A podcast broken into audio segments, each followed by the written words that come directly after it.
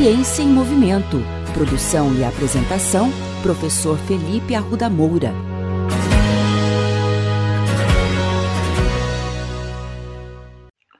Todo movimento conta. Esse é o lema das novas diretrizes lançadas pela Organização Mundial da Saúde sobre atividade física e comportamento sedentário, lançado na semana passada, no dia 25 de novembro.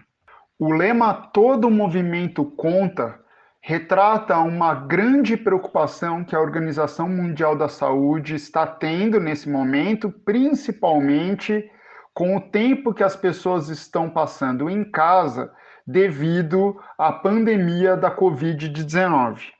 A preocupação da Organização Mundial da Saúde é que o quadro de inatividade física e comportamento sedentário, que já era preocupante antes da pandemia, se agrave nesse momento.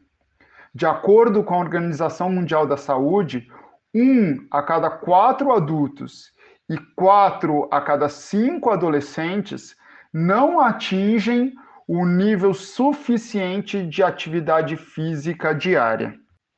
Globalmente, o comportamento sedentário possui um custo de aproximadamente 54 bilhões de dólares em assistência médica direta e outros 14 bilhões de dólares por ano em perda de produtividade.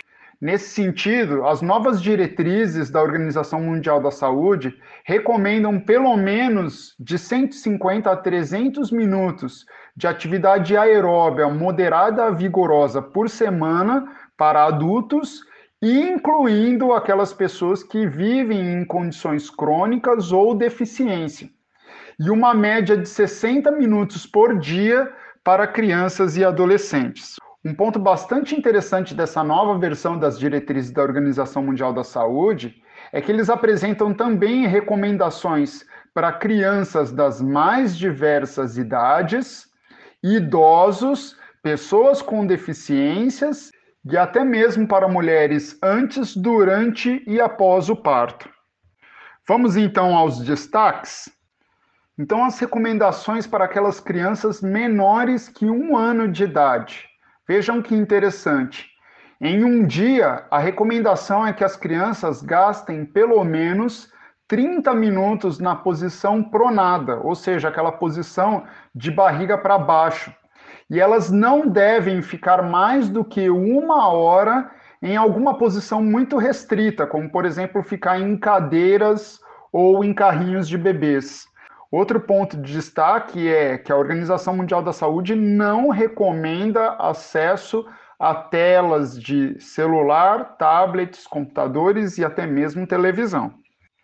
Para crianças de 1 a 4 anos de idade, muda pouca coisa. Recomenda-se por volta de 180 minutos de atividades físicas das mais variadas intensidades. Normalmente, você consegue atingir essa quantidade de atividade física fazendo com que a criança brinque bastante ao longo do dia. E eles também recomendam que a criança não passe mais do que uma hora em alguma posição restrita, como dito anteriormente, ficar sentado por mais de uma hora, por exemplo. Para crianças e adolescentes entre 5 e 17 anos, a recomendação é de pelo menos 60 minutos por dia de atividades moderadas a vigorosas, na maioria das vezes aeróbias, e que elas estejam espaçadas ao longo de toda a semana.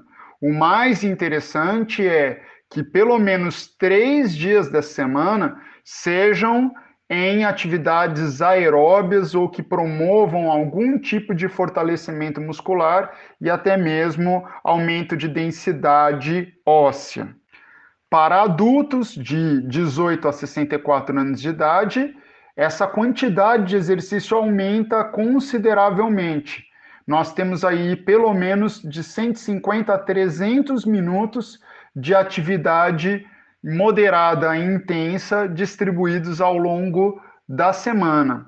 Um ponto bastante importante que é destacado pela OMS é que os adultos acima de 65 anos de idade devem manter também esses mesmos níveis de atividade física, porém a recomendação é que eles façam exercícios de múltiplos componentes, como exercícios que enfatizam a capacidade funcional, o equilíbrio e até mesmo o ganho de força. Sobre as mulheres grávidas e pós-parto, se não houver nenhuma contraindicação, a proposta é que elas tenham pelo menos 150 minutos de atividade aeróbia de moderada e intensa durante a semana. E, se possível, variar essas atividades aeróbias também com atividades de fortalecimento muscular.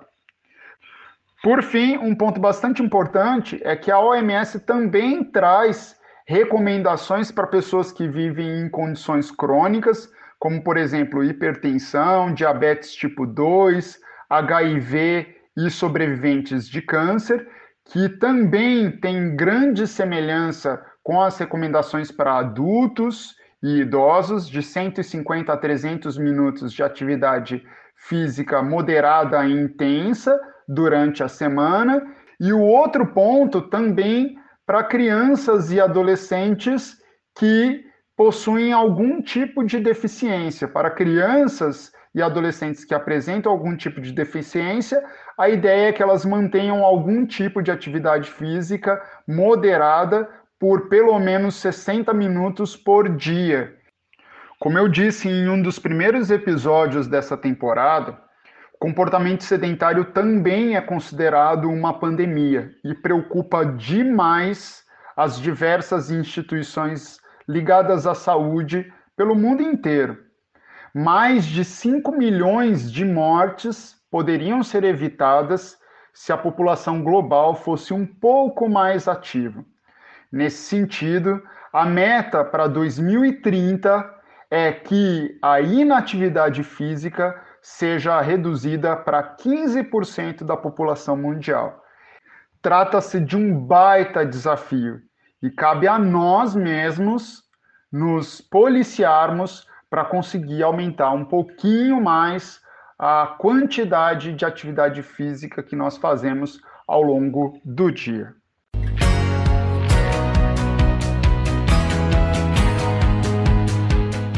Ciência em Movimento. Produção e apresentação, professor Felipe Arruda Moura. Contatos com essa coluna pelo e-mail ciênciaemmovimento.el@gmail.com.